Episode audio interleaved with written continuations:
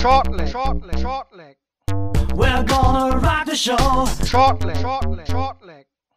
Bang your head and let it flow. Shortleg, shortleg, shortleg. Der Daten.de Podcast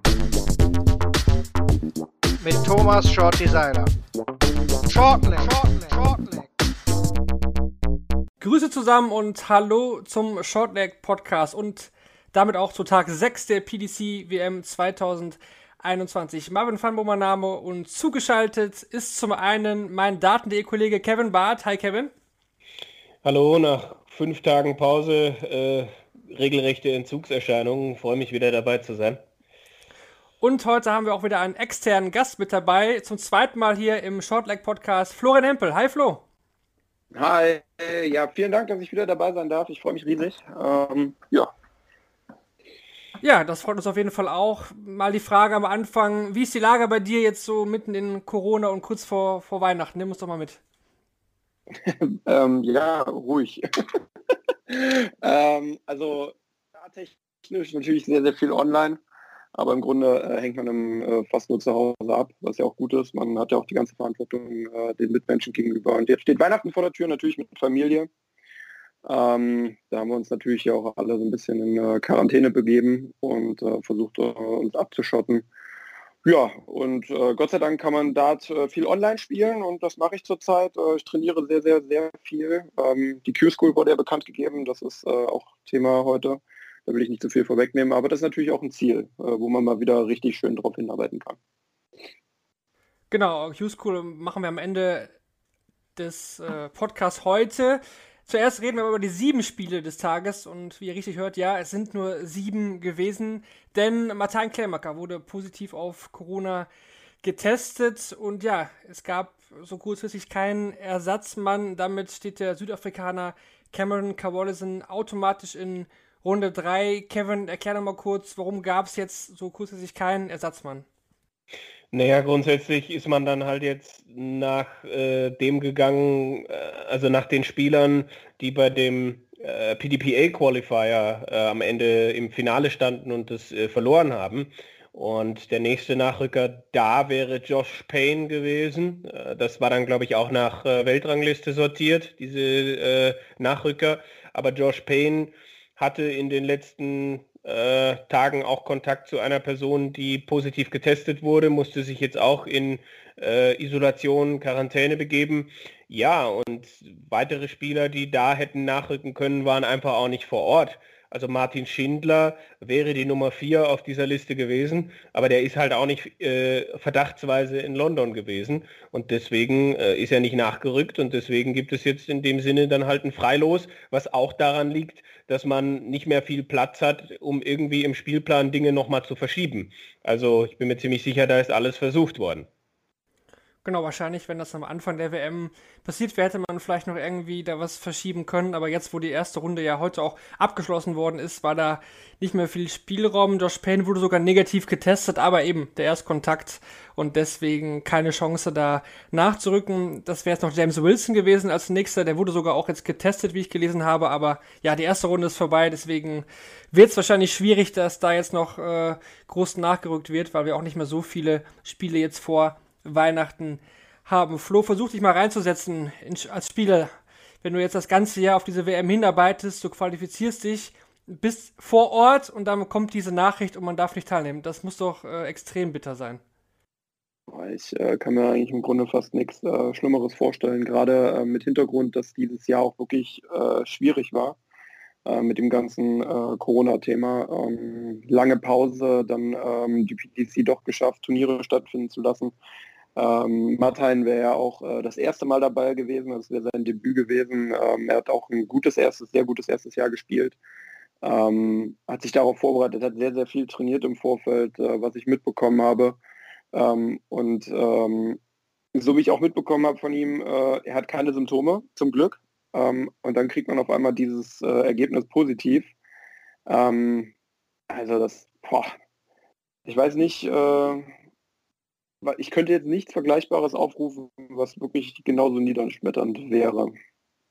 Also das ist schon heftig. Ja, das definitiv. Und er muss jetzt ja wahrscheinlich auch äh, vor Ort bleiben in Quarantäne. äh, dann auch über Weihnachten. Das äh, stelle ich mir auch sehr ja, schrecklich vor, muss man wahrscheinlich einfach auch so sagen. Trotzdem wollen wir natürlich auch das Sportliche des Tages besprechen. Am Nach Nachmittag äh, hatten wir vier Spiele. Und los ging es da mit der Partie zwischen Dirk Tennekes und Nick Kenny. Kevin Tennekes hat zwar 1 geführt in den Sätzen, aber dann sechs Lecks in Serie für Nick Kenny zum Sieg. Ja, da ist Kenny dann nochmal aufgekommen, äh, hat sich gesteigert und es war jetzt nicht irgendwie ein total berauschendes, tolles Spiel irgendwie von beiden, aber ähm, letztendlich ist es ja spannend gewesen, ist es über die fünf Sätze gegangen und, und Kenny sich, hat sich dann mit diesem Run äh, diesen Sieg gesichert und äh, ist ja dann auch jemand, der äh, zum ersten Mal bei der PDC-WM dabei ist, äh, dann diesen Sieg eingefahren hat und soweit ich weiß, bei seinen bisherigen WM-Teilnahmen bei der BDO auch sieglos gewesen. Also für ihn natürlich ein äh, Erfolg, der vielleicht jetzt dann auch äh, wie soll ich sagen, irgendwie etwas, etwas freisetzt, ja, weil, es bislang eben diese Erfolge bei der WM, ob, egal ob PDC oder BDO, noch nicht gegeben hat. Genau, erster Sieg bei einer WM für Nick Kenny. Dann die Partie zwischen Jason Lowe und Dimitri Gorbunov. Ganz wichtig, nicht John Lowe, äh, war J. Lowe, denkt man ja erst immer an einem anderen äh, Spieler. Gorbunov auch zum ersten Mal bei der WM dabei. Da erwartet man ja eigentlich immer als russischen Qualifikanten Boris Kolzov. Aber Gorbunov auf jeden Fall ein lustiger Charakter, muss man sagen. Ähm, auch mit Vollbart äh, hat mitgesungen auch beim Walk-on des Gegners, äh, Flo. Also er hat auf jeden Fall Spaß und er hat auch zwischenzeitlich angedeutet, ja, dass er durchaus auch berechtigt da oben auf der Bühne steht. Ja, definitiv. Ähm, hat er zwischendurch, glaube ich, die 141 und 116 rausgenommen, um sich da den äh, Satz zu sichern. Ähm, ich glaube bei ihm äh, auch, äh, ich, weiß, ich, weiß, gar nicht, ob er so überraschend dabei war. Also ich habe ihn noch gar nicht davor gehört, gesehen oder auf dem Schirm gehabt. Ähm, sicherlich auch ein bisschen nervös gewesen. Ähm, hat die Sache aber ganz ordentlich gemacht mit äh, Jason Lowe, auch ein Debütant, äh, oder? Der war Jason auch das erste Mal dabei gewesen. Mhm. Ähm, genau, also ähm, auch, ja, also er hat das gut gemacht. Ich denke auch, äh, wenn das Spiel noch ein bisschen länger ge gegangen wäre, ähm, wäre das, glaube ich, auch noch mal äh, enger geworden. Also wenn die vielleicht äh, vier oder fünf Sätze gebraucht hätten, glaube ich, äh, wäre der auch von dem Dimitri hinten raus noch ein bisschen mehr gekommen und dann wäre das Ganze noch ein bisschen spannender geworden. Ja, den Eindruck hatte ich auf, auf jeden Fall auch, dass Gorbunov gegen Ende hin vielleicht sogar der bessere Spieler war, aber Low hat es dann doch äh, über die Ziellinie gebracht mit 3 zu 1. Dann Kevin war Primetime angesagt, zwar am Nachmittag, aber mehr für Edgar hat die Bühne betreten gegen Mike Kulvenhoven. 3 zu 0, das klare Ergebnis äh, zugunsten von Edgar, vor allem eine super Doppelquote von 75 Prozent. Ja, er hat nur ein Leg abgegeben, hat neun von zwölf Doppeln getroffen, also das Finishing war seine Trademark. Ich meine, der Average mit 87, noch was war solide, aber jetzt gerade beim Scoring ist da noch Luft nach oben. Aber er hat eben fast alles gecheckt, was er bekommen hat und damit dann einfach Mike Kövenhofen so richtig schön in den Schatten gestellt. Ja, war auf jeden Fall auch für Edgar äh, super Erfolg, denn die letzten Jahre ging es ja immer gegen Darius Labanauskas und da hatte immer, immer den äh, Kürzeren gezogen. Und dieses Jahr mal nicht gegen den Litau und schon äh, klappt's dann auf der Bühne bei der WM. Dann zum Abschluss des Nachmittags, ja, definitiv das beste Duell, was wir am Mittag gesehen haben zwischen Vincent van der Voort und Ron Mühlenkamp, Niederländer Duell ging über die volle Distanz und äh, ja, Van der Voort, der gesetzte Spieler, lag mit 0 zu 2 zurück, aber er hat es dann doch noch irgendwie gedreht, Flo. Ja, ähm, zum Glück, mein Wettschein lebt. ähm, also ich hatte ähm, auch irgendwie, also ich habe das Spiel auch gesehen ähm, und ich hatte irgendwie die ganze Zeit das Gefühl, dass der äh, Vincent das noch gewinnt. Ich weiß nicht, manchmal hat man so ein Gefühl, wenn man ein Spiel sieht, ähm, auch jemand liegt weit hinten und irgendwie ähm, so vom, vom Gefühl her wusste ich, okay, der Vincent, der macht das jetzt hier noch und ähm, hat dann ja auch äh, wirklich nochmal einen Zahn zugelegt. Ähm, äh, Mühlenkamp dann zwischendurch auch ein paar Probleme auf die Doppel gehabt, natürlich Vincent super ausgenutzt ähm, und spielt das dann hinten raus auch ähm, ja, gut zu Ende im Decider. Kevin hätte jetzt fast gesagt, dass Van der Voort das vor einem Jahr nicht mehr gedreht hätte. Dieses Jahr mit Selbstbewusstsein angereist und dann auch noch wirklich gezeigt, dass er kämpft und das Ding noch Ende noch gezogen. Ja, eine stetige Entwicklung schon auch äh, bei ihm dann wieder da gewesen. Ähm, auch wenn er dann nach dem Spiel gesagt hat, dass er es nie geschafft hat, das Gefühl zu bekommen, dass er eine WM spielt. Dass er dachte, er hat es nie geschafft, dieses Gefühl zu bekommen, äh, weil sie eben ohne Publikum spielen. Das hat ihm Probleme bereitet, aber er hat eine Antwort gegeben. Respekt dafür. Möllenkamp in den ersten beiden Sätzen äh, großartig gespielt. Da war Van der Voort auch schon gut drauf. Also ich kann schon verstehen, warum der Glaube da war, dass er das drehen kann, weil er ja gemerkt hat, ey, ich mache nicht viel falsch hier gerade, sondern der Gegner macht das richtig gut. Aber dann hat er das Momentum gekriegt. Möllenkamp konnte seine Chancen nicht mehr nutzen und dann äh, macht das Van der Voort äh, richtig gut und äh, das, das muss jetzt auch noch nicht zu Ende sein in der nächsten Runde. Ja, das definitiv. Van der Voort der einzige niederländische Sieger an diesem Tag. Es gab dann ja wirklich einige Niederlagen. Tennekes ausgeschieden, äh, Koivenhofen, oh, Mühlkamp. Dementsprechend musste es ja da einen Verlierer geben. Aber auch am Abend dann Jeffrey de Swan. Bevor wir zu dieser Partie kommen, kurz noch zum ersten Spiel des Abends. Keegan Brown gegen Ryan Meikle. 3 zu 0 das Ergebnis, aber es war eigentlich deutlich enger, Flo, denn Mikkel hat zum Beispiel auch einen deutlich höheren Average gespielt, aber trotzdem mit 3 zu 0 verloren.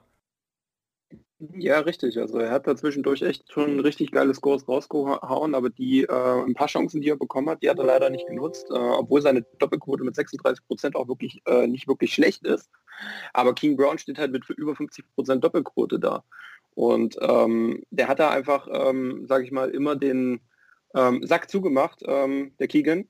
Und Ryan Meikle äh, konnte dann zwischendurch ein bisschen mehr scoren, also auf dem Score noch was draufhauen, ähm, hat dann auch die Chancen wiederum dann genutzt, wurde dann hinten raus auch nochmal enger.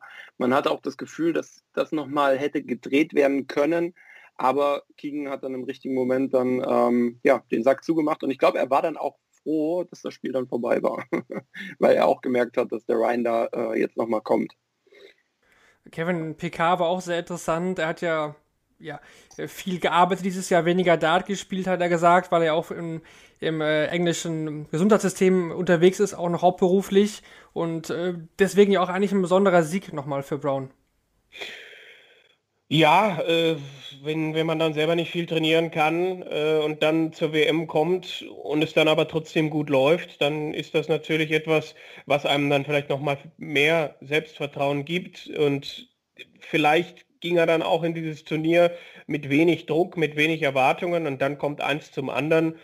Ist jetzt trotzdem nicht der Spieler, den ich für den Rest des Turniers weit oben auf meinem Zettel stehen habe, aber trotzdem natürlich eine bemerkenswerte Geschichte. Dann, wie schon kurz angeteasert, gerade Ryan Searle, der Sieger gegen Jeffrey das war ein 3 zu 0, damit der zweite Gesetzte raus. Das war nach der Niederlage von Jamie Hughes. 3 zu 0, echt deutliches Ergebnis. Das waren, hat neunmal die 180 geworfen, aber trotzdem 3 zu 0 verloren. Auch den höheren Average gespielt, aber trotzdem Flo. Searle hat da irgendwie in den richtigen Momenten alles richtig gemacht, hatte man das Gefühl. Ja, definitiv. Das waren äh, Scorer wie ein Bekloppter. Äh, wie gesagt, 980er, 840er. Ähm, der stand äh, in dem einen Deck, glaube ich, nach äh, neun Darts, ähm, stand auf 47 Rest. Und Schirl kommt um die Ecke und macht die 130 weg. Also Schirl hat einfach alles weggecheckt, was kam. Ähm, der war total unbeeindruckt äh, von dem Score, den ähm, das Waren da vorgelegt hat. Und ähm, Jeffrey, äh, dass Jeffrey halt scoren kann, wenn er will. Ähm, das wissen auch alle auf der Tour. Und ähm, aber Ryan war so unbeeindruckt, macht da die 120 im ersten Satz weg, äh, dann die 130, ich glaube, es war im letzten Satz, wenn mich nicht alles täuscht, ähm, oder im zweiten Satz. Ähm, der, also wirklich ähm, Wahnsinn. Also so ruhig auch. Das Wahn ist da von der Bühne gegangen, hat da mit den Armen gezuckt, gelächelt, hat auch gedacht, ja, ich mache hier eigentlich wirklich nicht wirklich viel falsch, aber dran komme ich trotzdem nicht mehr. Es waren, es waren so viele Dinge, also die, die beiden haben nur drei Sätze gespielt, ja, aber da gibt es so viele Dinge, über die man reden könnte. Das war im ersten, also das erste Leg ist für mich der erste Knackpunkt, wo äh, das waren sechs Starts auf Doppel liegen lässt und äh, Searle einen 24 Starter spielt mit diesem 120er Finish, ähm, da macht er irgendwie noch 88 zu. Das waren im zweiten Satz wieder äh, mit vergebenen Chancen. Die 130 war da, da war aber auch eine 78 noch da von Searle. Das waren, habe ich eigentlich gedacht, dass er schon ein bisschen weiter wäre, dass dann jetzt irgendwie auch die Kaltschnäuzigkeit auf den Doppeln da wäre. Ich hatte ihn stärker eingeschätzt. Klar, er hatte glaube ich, Ellenbogen- oder Schulterprobleme, ähm, war dann aber wieder zuletzt auf dem aufsteigenden Ast und ich habe gedacht, die WM wäre jetzt, könnte jetzt wieder so sein Turnier werden. Aber er hat viel zu viele Fehler gemacht und das Timing von Searle war einfach großartig. Und so kannst du dann auch trotz eines sechs Punkte niedrigeren Averages äh, so ein Spiel dann auch mal 3-0 in Sets gewinnen. Also das Waren hat nie ein Momentum bekommen, trotz 980ern und also großartiges Spiel so zum, äh, zum Anschauen, auf jeden Fall. Jetzt trifft Searle in der dritten Runde dann auf den Sieger der Partie zwischen Ian White und äh, Kim, Kim Halbrechts in, in dem Quarter, wo er sich dann noch befindet. James Wade, vielleicht so der größte Name. Kevin, was traust du ihm noch zu? Also Searle macht eigentlich einen sehr, sehr guten Eindruck bisher. Ja, ich glaube, dass das wirklich auch jemand ist, der dann noch eine Runde weitergehen kann. Also Ian gegen Kim ist ein Match, wo ich auch sehr, sehr gespannt bin, was das gibt. Ian White kann großartig spielen. Kim Halbrechts hat gestern äh, 104er Average gespielt, aber macht er das dann auch nochmal? Also äh, wenn man mich jetzt nach meinem Gefühl fragt, würde ich Ryan Searle schon äh, ins Achtelfinale dann auch tippen und dann wäre ja äh, James Wade dann möglicherweise der äh, nächste Gegner. Also da muss dann aber auch noch nicht Schluss sein. Das ist ein interessanter Spieler, dem ich durchaus noch ein bisschen mehr die, bei dieser WM dann zutraue. Ne? Und er hat ja auch auf dieser Bühne schon äh, gut funktioniert äh, in den vergangenen Jahren. Ja, den Kollegen Wöckener von der Welt, den wird es auf jeden Fall freuen, dass er so gut performt hat. Dann haben wir noch ein Spiel, waren ja nur drei am Abend. Johnny Clayton gewinnt 3 zu 1 gegen John Henderson. Ja, es sah lange Zeit so aus, als ob Clayton da 3-0 durchgeht. Ich hatte persönlich nie irgendwie das Gefühl, dass er das verliert äh, Flo, aber trotzdem hat Henderson irgendwie nochmal gebissen, dann ist das eine Bullfinish und auf einmal hätte das echt noch alles kippen können. Ja, definitiv. Also ganz, ganz am Anfang, so nach den ersten paar Darts, hatte ich auch gedacht, okay, Hendo wird vielleicht den ersten Satz doch relativ locker für sich entscheiden. Hat dann ist dann aber auch irgendwie wieder, irgendwie sind beide immer mal wieder ein bisschen eingebrochen, hatte ich das Gefühl. Und irgendwann äh, haben sie beide ähm, sich irgendwie so ein bisschen die schwächeren Darts um die Ohren gehauen. Und Clayton kommt dann auf einmal mit einem 140er Finish um die Ecke. Ähm, und Henderson konnte sich aus diesem Tief nicht nochmal irgendwie hocharbeiten. Und bei Clayton, der hat es dann irgendwie von der Bühne runter geschafft und runtergespielt. Ähm, also, wie gesagt, am Anfang hätte ich sogar noch auf Hendo getippt, ganz am Anfang. Ähm, gut, dann war das Momentum bei Clayton, ähm, ist dann auch nochmal kurz gekippt, aber irgendwie, ähm, ich weiß nicht, also es war ein sehr ähm, ja, eigenartiges Spiel, also sehr viele Höhen und Tiefen dabei ja, denke ich, kann man so auf jeden Fall sehr gut zusammenfassen. Dann sind wir schon bei unseren beiden täglichen äh, Preisen oder Kategorien, die wir immer ausspielen hier im Shortleg Podcast. Einmal das Match of the Day und den Player of the Day. Heute nur sieben Spiele zur Auswahl, Kevin. Wenn du wählen müsstest, oder du musst jetzt natürlich auch immer wählen, ähm, das Match des Tages, für welches würdest du dich da entscheiden? Das war für mich dann Van der Voort gegen Möllenkamp. Flo, wie sieht es da bei dir aus? Da kann ich mich nur anschließen. Das war das geilste Spiel am ganzen Tag, ja. Meistens fällt auf, es immer die engen Dinger, die uns hier so im Podcast auch dann beeindrucken, aber zu Recht natürlich. Van der Voort, Mühlenkamp, da steckte viel drin. Vielleicht äh, wird es ja bei dem Spieler des Tages etwas unterschiedlicher, Kevin. Spieler des Tages, wen würdest du dir da rauspicken? Für mich halt ganz klar Ryan Searle. Einfach diesen, diese 180er Maschine, Jeffrey Deswan mit diesen großartigen Finishes. Da waren ja viele Combination Shots dabei, unter Kontrolle zu bringen. Das verdient meinen höchsten Respekt und deswegen ist Ryan Searle für mich der Spieler des Tages. Flo, bist du da auch bei Searle oder siehst du jemand anderen also, vorne? Ich hätte jetzt auch Ryan äh, Sir gesagt. Aber um mal was anderes zu sagen, würde ich jetzt einfach Vincent van der Voort hervorheben, weil sich nach 0-2 nochmal zurückkämpft. Ja. Äh, Gerade ähm, äh, die Perspektive der letzten Jahre gar nicht so mit so viel Selbstvertrauen die letzten Jahre über die Tour gegangen oder über die großen Turniere. Und dann sich dann zurückzukämpfen gegen seinen Landsmann und das Ding am Ende äh, doch noch runterzuspielen. Dann würde ich jetzt einfach mal Vincent sagen, damit dann die Antwort nicht unbedingt überall identisch ist. sehr gut, sehr gut. Definitiv auch ein legitimer Tipp, Vincent van der Voort. Ja, das war schon dieser Tag, Tag 6. Wir blicken auf den siebten Tag. Mann, das geht echt schon wieder echt schnell vorbei. Alles voraus. Wir haben nur eine Session morgen. Ähm, am Nachmittag ist mal Pause, können uns ein bisschen ausruhen, aber dafür knallt der Abend eigentlich ordentlich, würde ich sagen, bei den Partien, die wir da auf dem Programm haben. Es geht los mit äh, Christoph Ratajski gegen Ryan Joyce, dann, wie kurz gerade schon angesprochen, Ian White gegen Kim Halbrechts, dann das Verlieser-Duell zwischen Gerben Price und Jamie Lewis und dann noch das deutsche Duell zwischen Gabriel Clemens und Nico Kurz. Ja, Kevin, ich denke, damit kann man äh, gut, gut arbeiten. Zum deutschen Duell kommen natürlich gleich nochmal detaillierter, aber auch die anderen drei Spiele versprechen einiges einfach. Ja, da sind natürlich interessante Geschichten dabei. Also ich weiß nicht, ob Christoph Ratajski über das erste Spiel hinauskommt. Ich äh, würde mich fast trauen, da eine Überraschung in der Luft äh, nicht nur liegen zu sehen, sondern die schreibt mich geradezu an, nimm mich, setz auf mich, auf Ryan Joyce, dass der Christoph Ratajski da schlägt.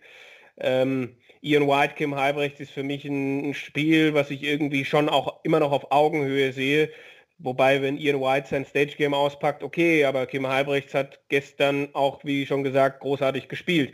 Und Price ist der Favorit gegen Jamie Lewis, aber was macht er im ersten Spiel? Jamie Lewis, der hat schon eine Geschichte gehabt in diesem Turnier, nach 0-2 Satzrückstand sich zurückgekämpft. Wenn der da frei aufspielen kann und sein, sein Spiel zeigen kann, ähm, dann kann ich mir auch vorstellen, dass Price zumindest ein bisschen wackelt. Ähm, also es ist ein sehr, sehr interessanter Abend morgen. Da, boah, also Ratajski gegen Joyce und Halbrechts gegen White sind für mich so die zwei Spiele, die hervorstechen, weil ich doch glaube, dass sich Price äh, halbwegs deutlich gegen Jamie Lewis durchsetzt. Äh, aber natürlich stehen Gabriel Clemens und Nico Kurz definitiv dann allem, was da angeboten wird, die Show aus deutscher Sicht gesprochen. Genau, da wollen wir jetzt natürlich noch mal ein bisschen ausführlicher drüber reden. Flo, letztes Jahr schon hat uns das gedroht, dieses deutsche Duell. Dieses Jahr ist es dann wirklich Wahrheit geworden. Was glaubst du für das deutsche Dart? So ein Duell ist natürlich medial sehr, sehr interessant. Gabriel Clemens, der Tourcard-Inhaber, Nico Kurz, äh, der Qualifier. Äh, freust du dich auf die Partie? Ich gehe mal davon aus. Und was glaubst du, wie wird diese Partie verlaufen? Oh, natürlich freue ich mich. Also dass, ähm, ähm, also dass die Auslosung natürlich nicht so unbedingt glücklich äh, aus deutscher Sicht ist, ist klar. Ähm, aber was äh, schön ist, wir haben definitiv äh, einen Deutschen in der dritten Runde. Das steht ja jetzt schon mal fest. Ähm, eine Prognose wage ich mir gar nicht irgendwie, äh, ja, irgendwie zuzutrauen, weil ich mag äh, beide Spieler sehr gerne und komme mit beiden sehr gut klar und möchte da eigentlich gar niemanden äh, irgendwie jetzt irgendwie falsch prognostizieren. Ähm, ich wünsche beiden auf jeden Fall ganz, ganz, ganz viel Erfolg für morgen, ganz viel Spaß auf der Bühne und der Bessere wird gewinnen.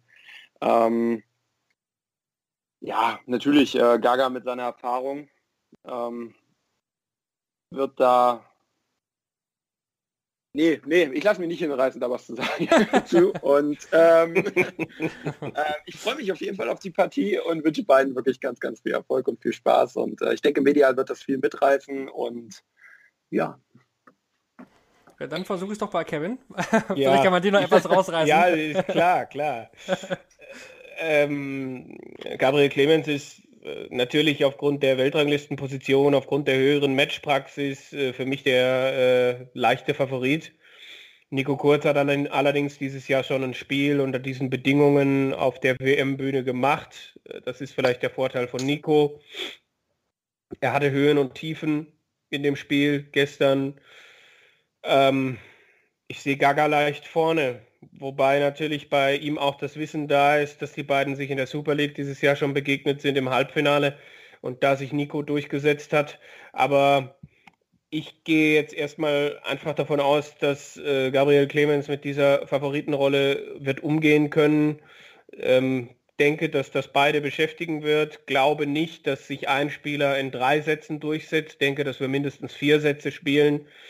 Ähm, medial bin ich mir gar nicht so sicher, weil ich da jetzt bei dem, was ich so tue, auch mit Radiosendern und so bislang die Erfahrung gemacht habe, dass viele diese, diese Mischung aus äh, Event und äh, Sport vermissen und es äh, auch im, im Saarland weniger Berichterstattung gibt als sonst, weil sich die Kollegen erstmal zurückhalten und gucken, wie weit es denn jetzt geht. Aber prinzipiell bin ich auch der Meinung, dass ein deutsches Duell etwas ist, was äh, die Leute auch elektrisiert und äh, ja, ich bin mal gespannt, ob Sport 1 da morgen Abend vielleicht einen vorweihnachtlichen äh, Quotenrekord auch aufstellen kann.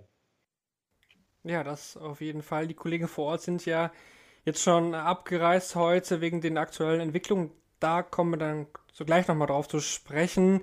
Auf jeden Fall gab Gabriel Clemens Nico Kurz das Main Event des Montags. Wir freuen uns alle drauf und drücken natürlich beiden Spielern die Daumen. Der Besser soll gewinnen und für den geht es dann hoffentlich auch noch weiter im Turnier. Das würde uns natürlich alle sehr freuen. Dann gehen wir mal ein bisschen weg von der PDC-WM und schauen schon ein Stück voraus, denn auch im nächsten Jahr soll ja wieder eine Q-School stattfinden.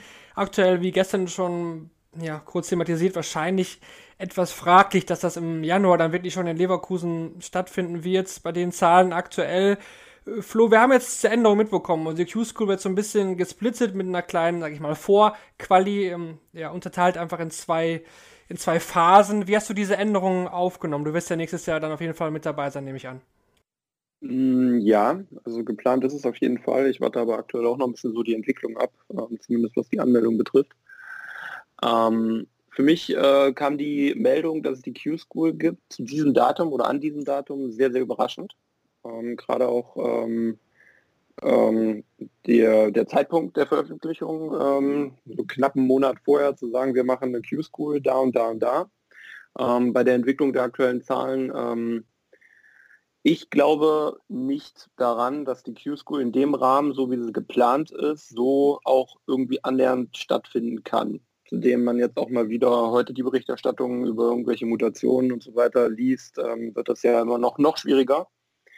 Äh, klar war die PDC irgendwie ähm, gezwungen, was rauszugeben, zu sagen, Q-School wird es geben, aber ich glaube nicht, dass wir die im Januar spielen. Zumindest nicht in der Form. Ähm, mit so einer Art äh, Quali für die Q-School und einigen äh, irgendwie äh, über die Order of Merit, der Development Tour und Challenge Tour und ehemaligen Tourcard-Holdern direkt in die Q-School zu lassen, ähm, halte ich äh, für nicht unbedingt verkehrt, halte ich für gut. Ähm, äh, verdiente Spieler sollten auch belohnt werden. Und das äh, sind die Jungs dann definitiv.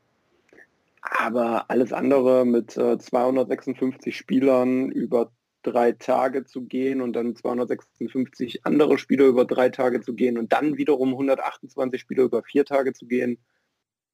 Und das äh, kurz nach einem harten Lockdown in Deutschland, ähm, hier in NRW ähm, wo sowieso derzeit alles ein bisschen härter noch gesehen wird. Wir sind zwar nicht äh, so hart dran wie die Jungs in Bayern, aber also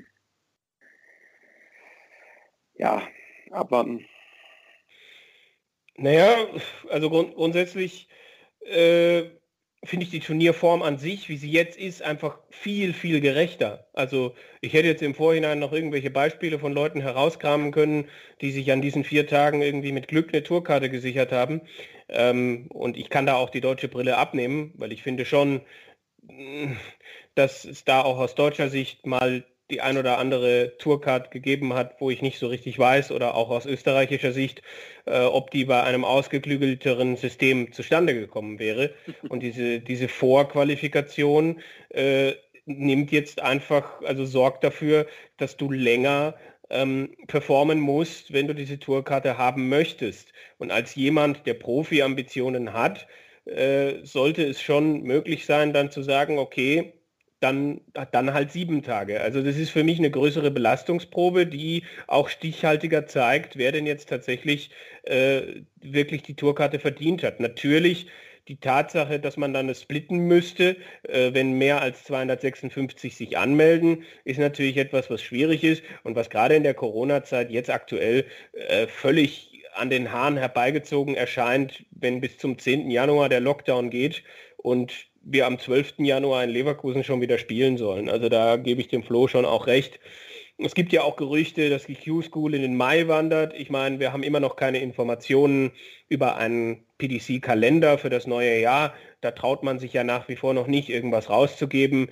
Es wird in meinen Augen auch nach dem WM-Finale keine Entscheidung geben, wer in der Premier League spielt, weil ich nicht glaube, dass die Premier League im Februar schon beginnt. Ja, das werden wir definitiv alles abwarten müssen, wie sich das alles ent entwickelt. Und auch bei der WM gibt es da jetzt ähm, ja schon viele Diskussionen, auch in den sozialen Medien, da sich die ganzen Sachen ja echt nochmal verschärft haben. Die Mutation hat äh, Flo schon angesprochen. Äh, UK ja, geht eigentlich in einen richtig heftigen Lockdown, da geht eigentlich kaum noch was. Ähm, Deutschland oder auch Niederlande und weitere Länder planen ja oder haben auch schon durchgesetzt, dass äh, keine Flüge mehr aus London dann hier ankommen dürfen. Also ja, wirklich eine schwierige Situation. Äh, Kevin, wie ist, deine Meinung? Also ich persönlich glaube jetzt nicht daran, dass die WM unterbrochen wird. Wir hatten ja auch die Geschichte dass Michael van, van Gerven gestern nach Hause gefahren ist, aber angeblich jetzt dann direkt wieder zurückgefahren ist mit dem Auto. Und äh, ja, frisch rein kommt eigentlich auch noch ein, ein Tweet von Matthew Porter, der dann gesagt hat, dass sie alle Spieler gebeten haben, über Weihnachten im Hotel zu bleiben und er auch aktuell davon ausgeht, dass die absolute Mehrheit dies tut. Wie ist da deine Einschätzung aktuell? Ich habe vor zwei Minuten äh, die exklusive Meldung bekommen, dass Menzo Suljovic auch angekommen ist er und sein Manager. Ähm, das heißt, ich gehe auch davon aus, dass äh, José de Sousa, der Spieler, bei dem man auch nicht so genau, also das ist ja der einzige Spieler, der auch schon gespielt hat, bei dem es hätte sein können, dass er abreist. Ich gehe geh, schon davon aus, der hat ja auch ein Management in England, dass der auch hier geblieben ist. Das heißt, wir haben alle Spieler, die spielen müssen, die spielen werden, die auch nach Weihnachten spielen werden, haben wir auf der Insel. Das heißt, wenn die PDC klug ist oder halt auch ein bisschen marketingtechnisch guckt.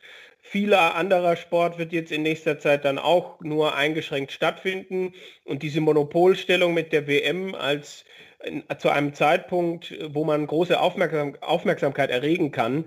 Also die PDC wird alles versuchen, die WM in diesem aktuellen Zeitfenster äh, durchzuspielen. Und wenn sie irgendwie vielleicht noch, äh, weiß ich nicht, nochmal ein, zwei mehr Nachmittagssessions an Stellen setzen, wo bislang noch keine sind oder vielleicht schon am 26. weiterspielen, keine Ahnung.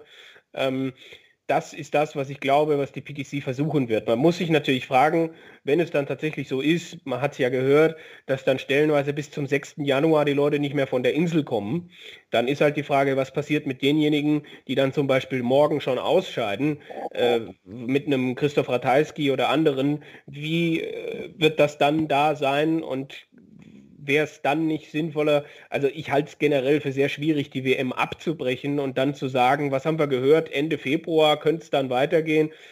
Das ist ja dann völlig auseinandergerissen und äh, formtechnisch, äh, spielentwicklungstechnisch sind wir ja in zwei Monaten an einem ganz anderen Punkt. Also das wäre, glaube ich, die, die letzte Möglichkeit, die die PDC dann möglicherweise eingehen wird. Wir haben alle Spieler da, ähm, aber der Faktor, der natürlich für einen Abbruch spricht, ist halt dann, was ist mit den Leuten, die morgen, übermorgen oder wann auch immer ausscheiden.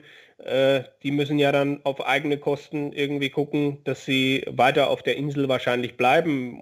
Oder kommen sie doch runter, dürfen die dann mit dem Auto irgendwie durch den Tunnel? Ich, ich weiß es nicht. Da äh, bin ich auch nicht zu tief drin. Ähm, ja, das ist so das, was ich gerade sagen kann. Es ist nicht total fundiert, es ist nicht total ausgeklügelt, was ich da gerade gesagt habe, aber das ist so das, was mir aktuell durch den Kopf geht. Äh, bin auch äh, erleichtert, dass jetzt äh, zumindest alle da sind und dann nicht für irgendwen ein Nachteil entsteht. Äh, Stichwort Michael van Gerven zum Beispiel. Wenn der zu Hause geblieben, also wenn der jetzt nicht wieder reingekommen wäre heute, dann wäre die Nummer eins weg gewesen von dieser WM und dann hätte die PDC schon Probleme gehabt, den Leuten zu erklären, naja, Michael ist halt jetzt einfach raus.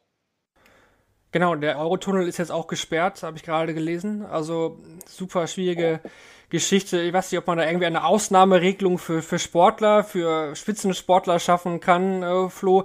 Also ich versuche mich da auch reinzuversetzen, das als Spieler wieder. Das ist ja eine brutale Geschichte auch Weihnachten im Hotelzimmer zu verbringen. Ja, man darf zwei Personen mitbringen, also zwei Begleitpersonen waren ja erlaubt, aber da stelle ich mir auch, ja, auch für den Kopf und mental super schwierig vor. Ähm, also ich bin ganz ehrlich, ähm, alle oder so gut wie alle Spieler, die jetzt aktuell noch da sind oder da sind, ähm, sind Profis und verdienen damit ihr Geld. Das heißt, das ist ihr, ihr Job und ähm, Ähm, natürlich kann jeder für sich entscheiden, äh, bleibe ich oder fahre ich lieber heim? Möchte ich das, möchte ich das nicht? Ähm, kann ich noch heimfahren oder nicht? Das kann jeder für sich entscheiden. Aber im Grunde ist es äh, mehr oder weniger ihr Job und die verdienen damit verdammt gutes Geld, gerade zur WM.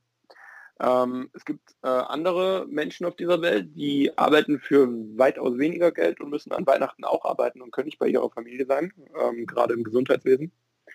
Ähm, das sollte man sich auch vor Augen halten. Also ich glaube, das kleinste Übel ist, glaube ich, äh, Weihnachten im Hotel in England zu verbringen und vielleicht noch 15.000 Pfund oder mehr verdienen zu können. Also nur mal so dahingestellt, ähm, ist so meine Ansicht. Ähm, natürlich möchte man Weihnachten mit der Familie verbringen, möchte man zu Hause sein.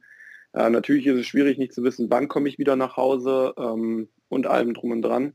Aber ich denke, dafür wird es überall eine äh, Lösung geben. Ähm, dafür hat die PDC eine Bubble gebaut, dafür gibt es das Hotel.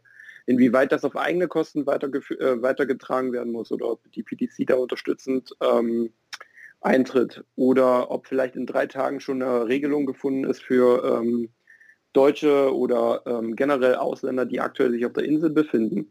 Ähm, der aktuelle Einreisestopp, der wird ja nicht äh, wochenlang so sein. Ähm, vielleicht sagt die PDC auch, wir verlängern die WM und lassen das Finale nicht am 3. Januar stattfinden, sondern vielleicht auch am 6. Januar, damit wir das auch ein bisschen ziehen können, damit ihr Kontakt äh, allem drum und dran nicht so groß ist. Also es gibt ja viele Möglichkeiten, da noch irgendwie jetzt zu äh, reagieren. Ähm, wie ihr schon gesagt habt, ist es gut, dass alle Spieler da sind und ich glaube auch, dass die WM äh, weiterhin stattfinden wird, weil aktuell kommt ja eh keiner mehr raus. also so hart es klingt. Und ähm, ja, da äh, ja, können wir uns auf jeden Fall erstmal noch auf äh, hoffentlich äh, tolle Spiele freuen und ich denke auch, dass die WM zu Ende gespielt wird. Ja, ich meine, was man jetzt wahrscheinlich ausschließen kann, dass noch Zuschauer zugelassen sind. Ich meine, die PDC hat ja scheinbar den Ticketvorverkauf für die Sessions vom 27.12. bis 3. Januar immer noch nicht gestoppt. Ähm, gehe aber nicht davon aus, dass, also da müsste ja dann eigentlich morgen oder übermorgen ist ja der nächste Punkt, wo äh, Großbritannien entscheidet, welche Gebiete in welcher Corona-Sicherheitsstufe sind und da werden sie für London, sie haben ja den Lockdown verhängt, äh, da wird es nicht mehr so sein, dass, also wir werden definitiv den Rest der WM, wenn sie stattfindet, ohne Zuschauer erleben. Also da lege ich mich fest.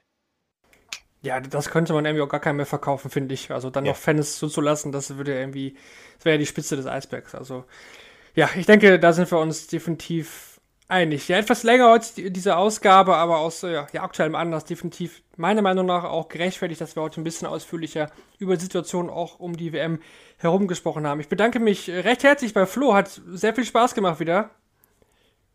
Ja, vielen Dank für die Einladung. Ich äh, komme auch gerne wieder. Es macht immer wieder Spaß, mit euch zu reden. ja, absolut. Kommen wir gerne wieder drauf zurück. Und Kevin, natürlich, äh, ja, dir auch einen großen Dank wieder für deine Expertisen heute. Gerne. Ich äh, habe ja jetzt dann die nächsten Tage wieder volle Shortleg-Dröhnung, kann dann also wieder warm laufen. So wollen wir es doch haben. Der Motor läuft. Jeden Tag eine Folge Shortleg. Das war's für heute. Ich bedanke mich fürs Zuhören. Morgen gibt es dann die neue Ausgabe und bis dahin alles Gute, bleibt gesund. Ciao.